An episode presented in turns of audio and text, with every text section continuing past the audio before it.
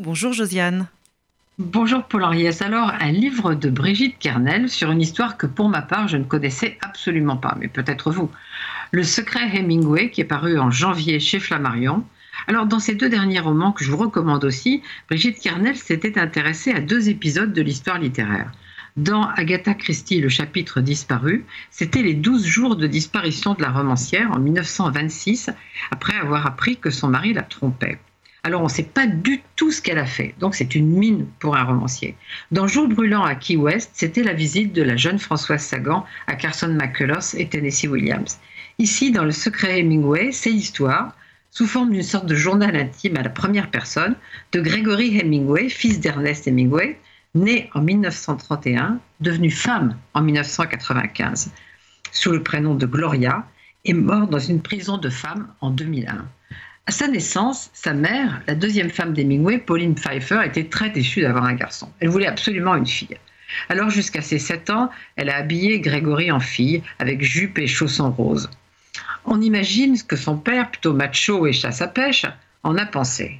Cela dit, ils n'ont pas eu de mauvais rapport ces deux-là, parce qu'on a pu lire dans un récit assez affectueux qu'a fait Grégory deux ans après le suicide de son père, en 1961, qu'il s'aimait bien, ça s'appelle Papa et en fait ça a été publié, je l'ai jamais lu, mais ça a été publié en France en 1977 chez De Noël.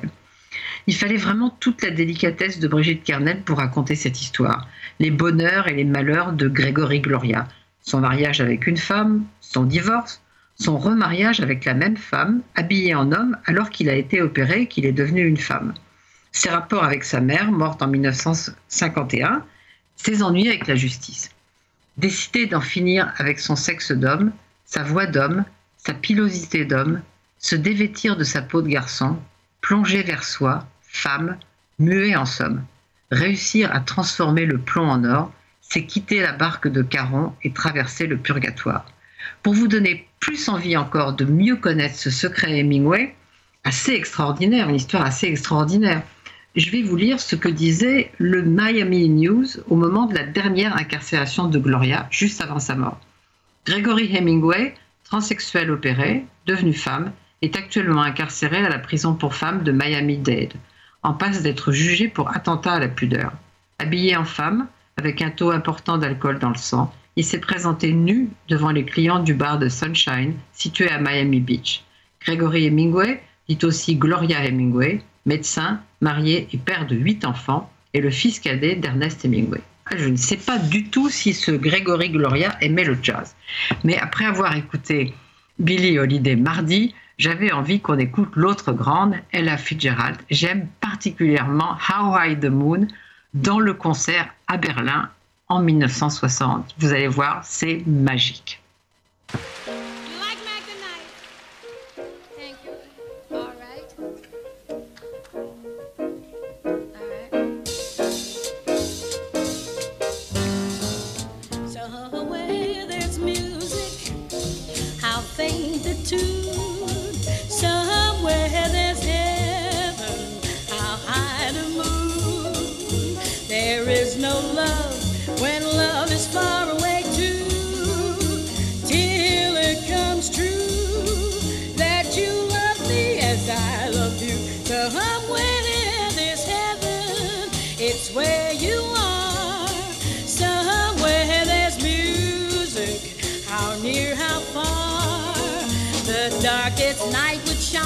If you would come to me soon. Until you will, I still my heart high the moon.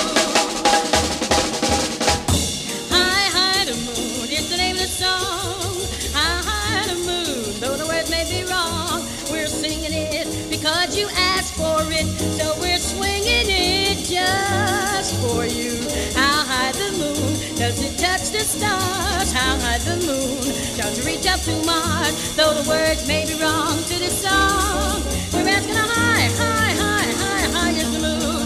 Ooh, beauty, beauty, beauty, beauty, beauty, beauty, beauty, beauty, beauty, da da da, over there, oh beauty, beauty, oh